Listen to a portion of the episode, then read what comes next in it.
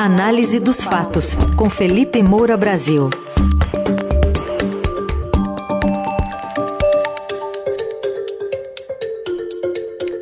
O salgado preço das motocicletas de Bolsonaro e o freio de arrumação no Exército. Felipe Moura Brasil, bom dia. Salve, salve, Carol, equipe da Eldorado FM, melhores ouvintes, sempre prazer falar com vocês. Vamos com tudo para mais uma semana de trabalho. Vamos lá. Felipe, o novo comandante do Exército, o general Tomás Miguel Ribeiro Paiva, já convocou para amanhã a primeira reunião com a cúpula da Força desde que assumiu o posto no sábado. Esse encontro aí com os demais generais de quatro estrelas que compõem o alto comando, é, enfim, deve pautar essas novas diretrizes né, do novo chefe do Exército. Tomás foi escolhido para substituir o general Júlio César Arruda, que foi também demitido. E a gente traz aqui a fala do ministro da Defesa, José Múcio Monteiro, que justificou a troca de comando, alegando que houve fratura de confiança. Hoje nós estamos investindo mais uma vez na aproximação das nossas Forças Armadas com o governo do presidente Lula.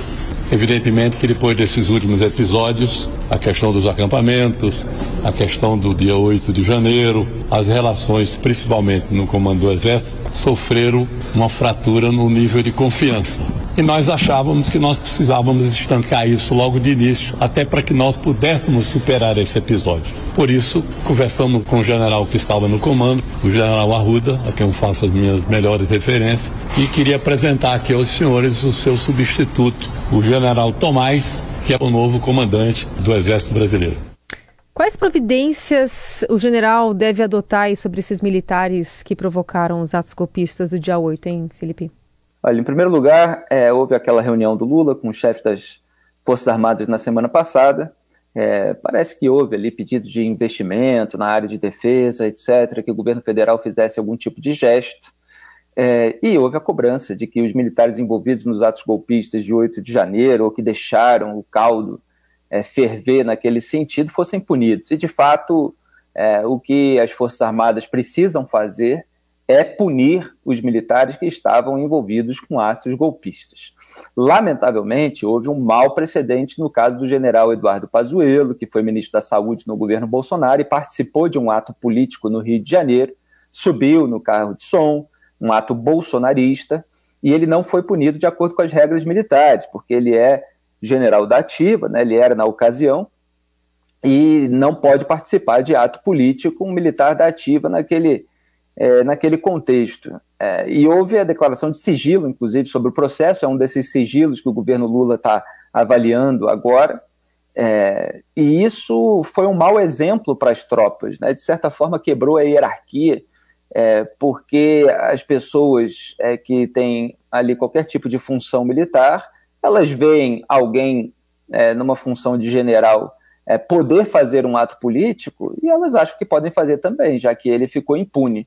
É, então, assim, é fundamental que os militares resolvam é, esse problema de um mau precedente que eles próprios abriram para punir os responsáveis por participações em atos golpistas. O general Tomás Miguel Ribeiro Paiva, que foi anunciado pelo governo Lula para comandar o Exército, ele deu um discurso que é, ajudou é, ele próprio a chegar a essa função, dez dias depois do, do 8 de janeiro, é, declarando ali que o resultado da eleição tinha que ser acatado, que o Exército, como instituição é, de Estado, deve se manter afastado é, das questões políticas que são próprias da, da vida civil, a democracia, o regime do povo, com alternância de poder.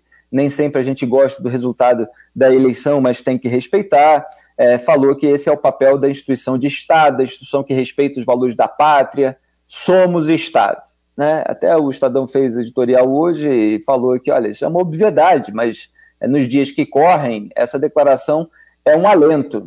É, e foi assim que foi vista pelo governo Lula, que estava querendo alguém é, que fosse capaz de registrar internamente, pela força do exemplo do discurso, que a eleição acabou, que o Lula ganhou do Bolsonaro é, e que a alternância do poder precisa ser respeitada no regime democrático. Eu critiquei na semana passada o Lula é, por ter feito declarações mais generalistas contra as Forças Armadas, porque acredito que isso alimenta a atenção. Ele é presidente da República e ele tem o poder de agir. E o que ele fez agora, depois de muita lenga-lenga, que ele não deveria ter feito, é a ação. A ação está correta. Se há desconfiança em relação ao comandante da, do Exército, é, se ele não está de acordo com aquilo que o governo espera dele e que faz algum sentido, quer dizer, não é nada é, assim é, completamente é, maquiavélico por parte do governo essa troca, é, o governo tem essa autoridade. Está é, lá a prerrogativa prevista no artigo 84 da Constituição Federal.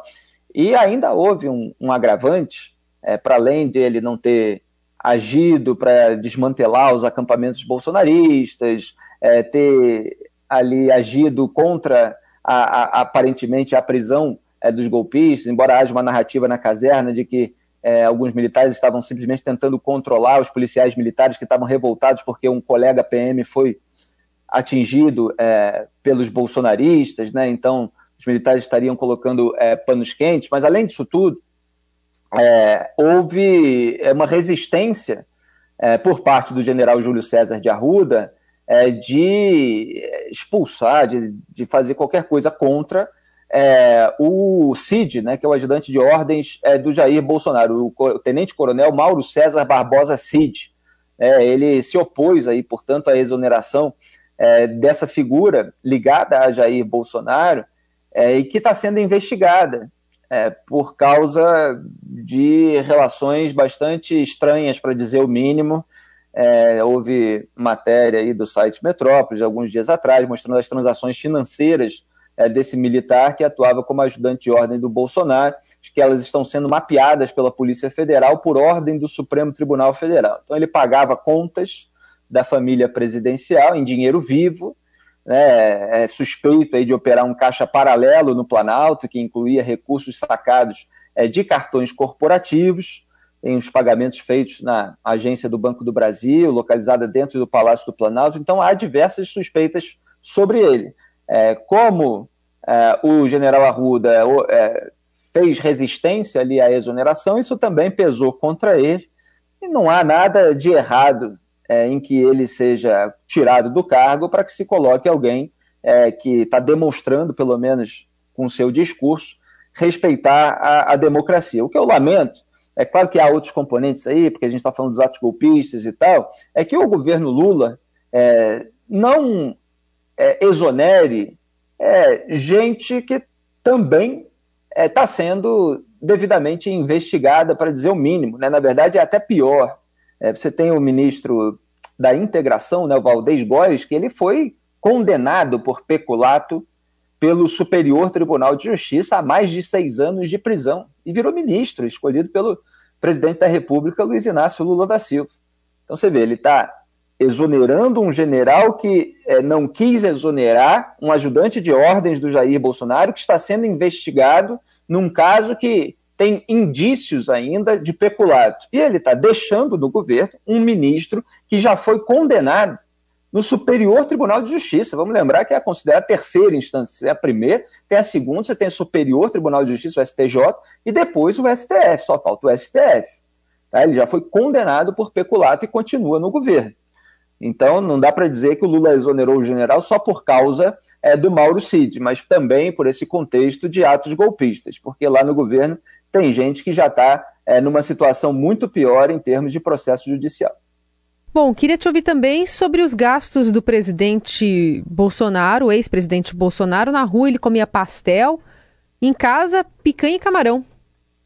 Pois é, cara, essas matérias aí do Estadão de hoje, elas é, são ótimas para expor a farsa é, de Jair Bolsonaro, no sentido da diferença é, da, da, figura que ele busca aparentar publicamente é, e da figura que ele é. Esse título é um título épico, né? Cartão corporativo de Bolsonaro na rua, presidente comia pastel, em casa picanha e camarão. E a reportagem lembra aquela postagem do Jair Bolsonaro com a, a farofa sobre as pernas. Eu critiquei na ocasião.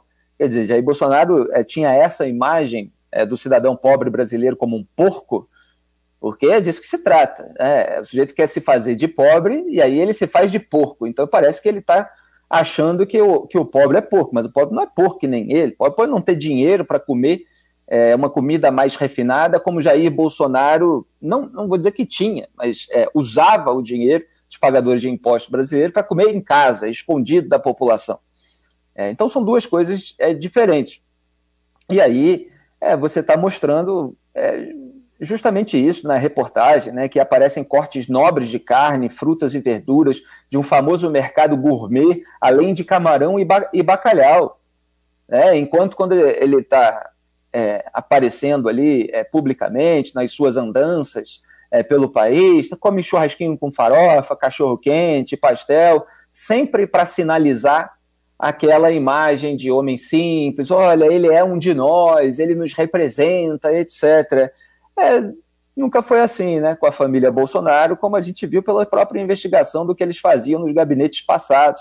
Sempre gostaram de mordomia, né? As suspeitas que pesam são muito graves sobre você turbinar o próprio salário com o salário dos seus assessores, é, muitos dos quais não estavam trabalhando nas casas legislativas em que eles atuavam como parlamentares, ou seja, funcionários fantasmas. Quem quer turbinar o salário com o salário dos outros pago pelos pagadores de impostos, né, sem é, a devida prestação do serviço, quer luxo, quer dinheiro fácil.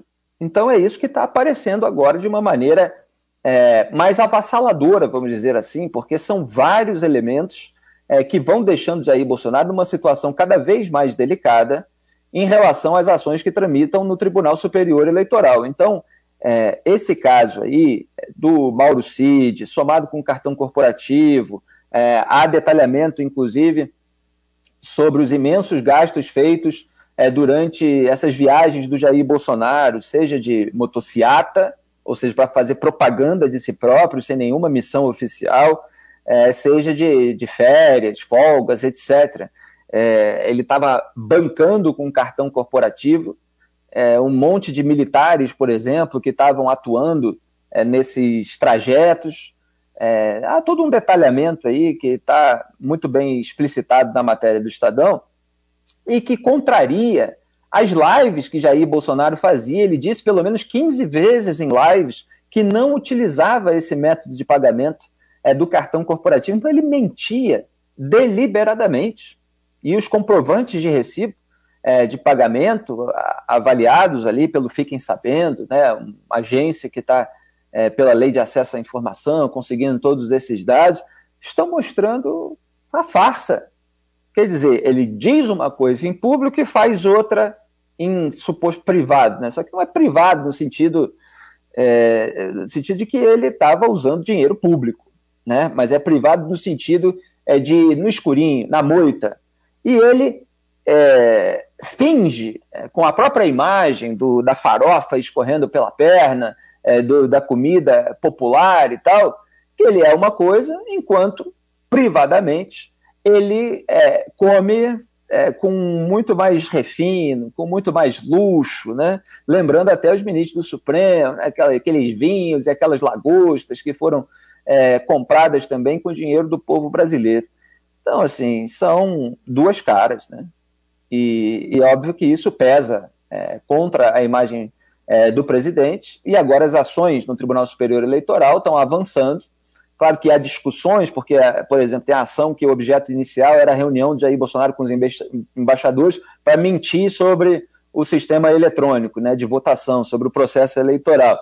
Aí até que ponto você pode expandir o objeto inicial da ação? Então, isso é um, é um, é um obstáculo aí que os ministros vão ter que enfrentar mas muitos estão querendo agilizar os processos, porque em maio Ricardo Lewandowski se aposenta, já tinha falado disso aqui semana passada, hoje a imprensa está detalhando mais, para a entrada do Cássio Nunes Marques, o primeiro indicado pelo Bolsonaro ao STF, agora lá no TSE. Então seria um voto a favor do presidente, para não ter esse voto, é, já, já se tenta avançar na ação para declarar a inelegibilidade de Jair Bolsonaro. Esse cenário está muito traçado internamente nos bastidores nesse momento, claro que tudo pode mudar, então, é por isso que Bolsonaro já está pensando em ficar lá nos Estados Unidos ou pedir asilo, refúgio, o que seja, em algum outro país. Ainda vai dar muito pano para manga essa novela, Carol. Camarão que dorme, a onda leva. Hoje é, hoje é, dia da casa. Amanhã, amanhã do casa. Grande Bete Carvalho. É isso aí, Bete Carvalho gravando o Zeca Pagodinho, primeiro samba dele, junto com o Arlindo Cruz. Isso aí é a turma que eu acompanhei a vida inteira no samba no Rio de Janeiro. Que bom que o samba pode ilustrar algumas indecências da política. É isso, sempre. Obrigada, Felipe. Boa semana. Até amanhã. Obrigado, um grande abraço a todos. Tchau.